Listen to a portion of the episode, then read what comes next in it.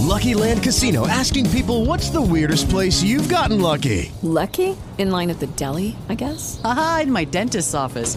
More than once, actually. Do I have to say? Yes, you do. In the car before my kids' PTA meeting. Really? Yes. Excuse me, what's the weirdest place you've gotten lucky? I never win and tell. Well, there you have it. You can get lucky anywhere playing at LuckyLandSlots.com. Play for free right now. Are you feeling lucky? No purchase necessary. Void where prohibited by law. 18 plus. Terms and conditions apply. See website for details. Judy was boring. Hello. Then Judy discovered ChumbaCasino.com. It's my little escape. Now Judy's the life of the party. Oh, baby, Mama's bringing home the bacon. Whoa, take it easy, Judy. The Chumba life is for everybody. So go to ChumbaCasino.com and play over 100 casino style games. Join today and play for free for your chance to redeem some serious prizes. chumba ChumbaCasino.com. No purchase necessary. Void where prohibited by law. 18 plus terms and conditions apply. See website for details.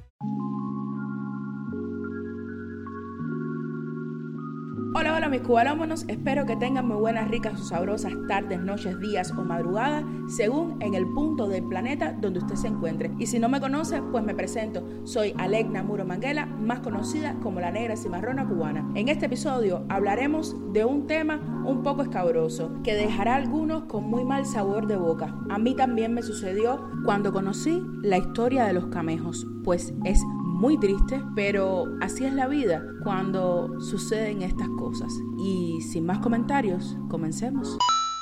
Cuando una persona se enfrenta a este tipo de experiencias que no son experimentadas en primera mano por uno mismo, le resulta muy chocante conocerlas, porque traen consigo un cúmulo bastante grande de ventiscas y nubarrones de oscuridad y malas noticias. Pues la vida de los camejos y Pepe Carril fue tal cual. Una carrera llena de luz, llena de grandes logros y reconocimientos por parte de su público, la crítica, museos, exposiciones y la vida misma, porque eran personas con un talento bastante grande, con un recorrido impecable, admirable, y la revolución cubana desde el momento uno en que los tres fundaron esta institución y unidad artística, los reconoció por lo que eran y por lo que habían cosechado a lo largo de toda su carrera. Pues esto de un día para otro cambió y de qué manera. Pues su ejecución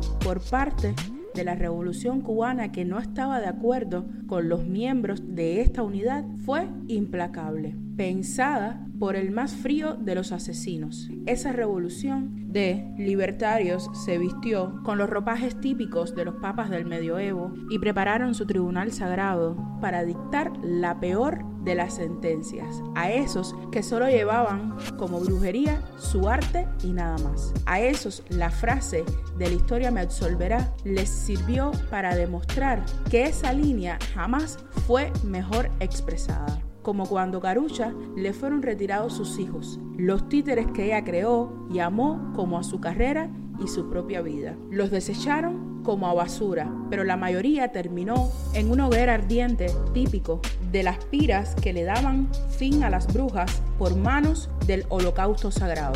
Y sobre los pepes fue aún más trágico, porque parecía que su final estaba escrito por Hitchcock o por el guionista del conjuro, porque lo malévolo o maquiavélico se sentía en cada crítica o penalización que recibieron en su sentencia y posterior olvido. Y Roberto Méndez habló sobre ello y quiero citarle sus palabras. Y dice, por aquellos días Carulla, junto a su hermano Pepe Camejo y el otro Pepe Carril y un grupo pequeñísimo de actores que eran también discípulos, habían logrado que el arte de los títeres desarrollado por ellos rebasara las fronteras nacionales y encontrara reconocimiento en varias naciones europeas, como ocurrió con el montaje de Don Juan Zorrilla, cuando la UNESCO publicó en francés un gran volumen fotográfico titulado Marionetas del Mundo, junto a los antiquísimos muñecos del teatro balinés, a las marionetas sicilianas y a los títeres del guiñol parisino estaban varias imágenes de las puestas concebidas por los camejos. Su carrera vino a caerse a mediados de 1971, cuando el Consejo Nacional de Cultura decidió, como parte del incalificable proceso de parametración, realizar un operativo para tomar la sede del Guiñol en el edificio Foxa, desaparecer sus libros y muñecos y poner en la calle a sus fundadores. La artista vio clausurada así su trayectoria de apenas un par de décadas, pero jalonada de importantes reconocimientos internacionales. Se refugió en su casa y padeció serios trastornos nerviosos. Aquel operativo significó, si no la desaparición del género en Cuba, una importante laguna en su desarrollo. De hecho, la isla quedó por mucho tiempo al margen del movimiento internacional de títeres y en el plano nacional parecieron instaurarse el conformismo y la rutina. Como sucedió con otras manifestaciones, solo algunos discípulos como Ulises García y Armando Morales pudieron transmitir parte de aquella sabiduría en su quehacer de los años siguientes. Todavía hoy, lo mejor de la labor titiritera, por ejemplo, el quehacer del teatro de las estaciones de matanzas, invoca con frecuencia como parte de sus bases estéticas sus nexos con el mítico guiñol de los camejos, haciéndonos difícil, arduo e imposible refutar las palabras de Roberto, porque el final de los camejos y Pepe Carril fue de los más tristes, pero a la vez muy reveladores para algunos, ya que esos otros vieron el verdadero rostro de las personas que los venían supuestamente a salvar. Unos padres de familia vestidos con pijamas verde olivo, plagados de ignorancia, furia y desprecio por aquellos hijos rebeldes que no quieren obedecer a sus padres. El castigo a sus hijos fue ejemplarizante y doloroso, tanto que Carucha salió de Cuba a través de Venezuela en el año 1984 y de ahí terminó en la ciudad de ciudades, Nueva York, donde ejerció labor de profesora de español, aunque nunca abandonó su pasión por los títeres, y tuvo la oportunidad de visitar Cuba en dos ocasiones por temas familiares, pero no las quitó el cáncer en el año 2012. Sobre su hermano Pepe Camejo, solo podemos decir que no fue muy diferente a la de su hermana Carulla, pero con todo y eso no hay puntos de comparación, ya que su condena fue mucho más profunda porque vivió la cárcel por estar acusado de ser el cómplice del que fuera el escritor maldito de las letras cubanas, el dramaturgo Reinaldo Arenas. Murió en 1988 en la misma ciudad donde terminó viviendo su hermana. Pues de Pepe Carril realmente se sabe bastante poco y aún estoy en búsqueda de muchos datos que se perdieron a propósito por descuido o por desinterés.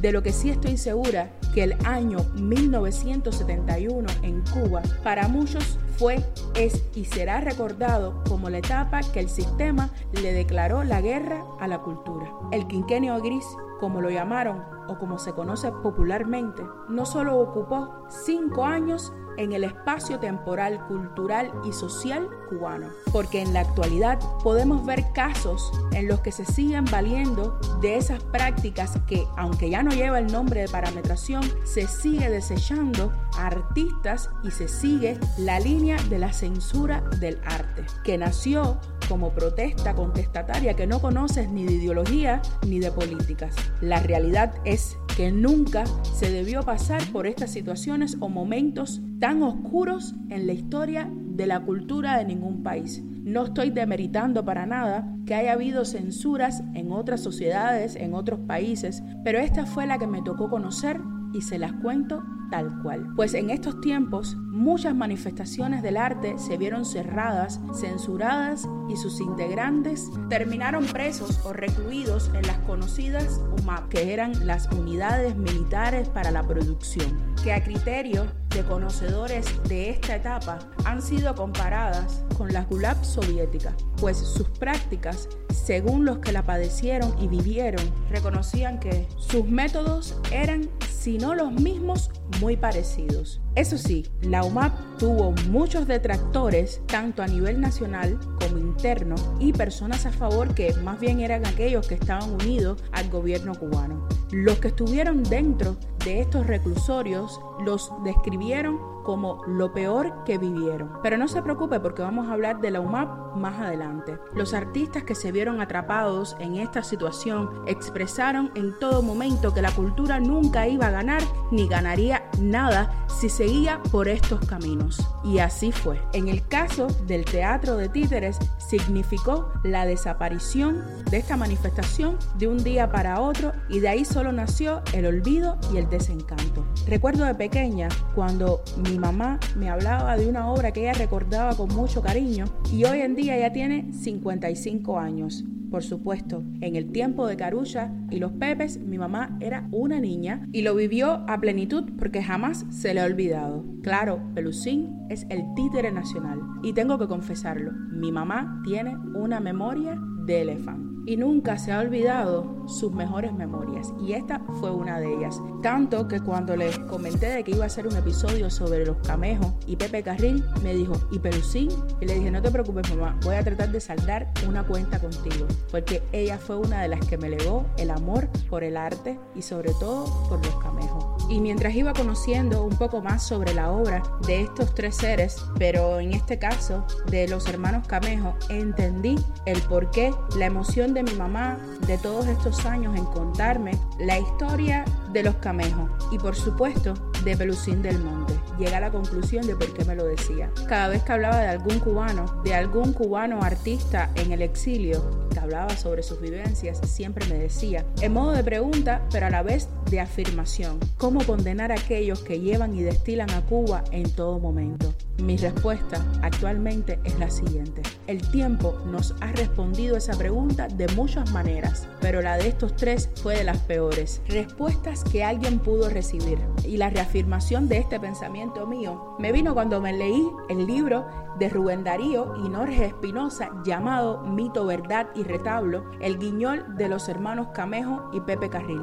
En un pasaje de este libro, ellos expresan, y cito, aquí hubo personas en contra de muñecos y contra los camejos. Los arrinconaron para quemarlos o que se pudrieran. ¿Dónde están los muñecos? Era más fácil quemar muñecos que a ellos. Espero que después de este episodio que lo hice con mucho cariño porque realmente admiro la obra de los Camejos y de Pepe Carril, entendieran por qué el movimiento titiritesco cubano se está reformando y readaptando a los nuevos tiempos, pues nos quedamos rezagados por muchos años en esta manifestación, que espero que con las nuevas generaciones se pueda rescatar y que la cultura cubana vuelva a tener a esta práctica artística como una de las primeras en su catálogo, pues Cuba ha dado muy buenos actores de títeres y la historia lo puede validar de esa manera. Ahora sí, mi gente, solo les voy a pedir que si les gustó, se suscriban, compartan, comenten,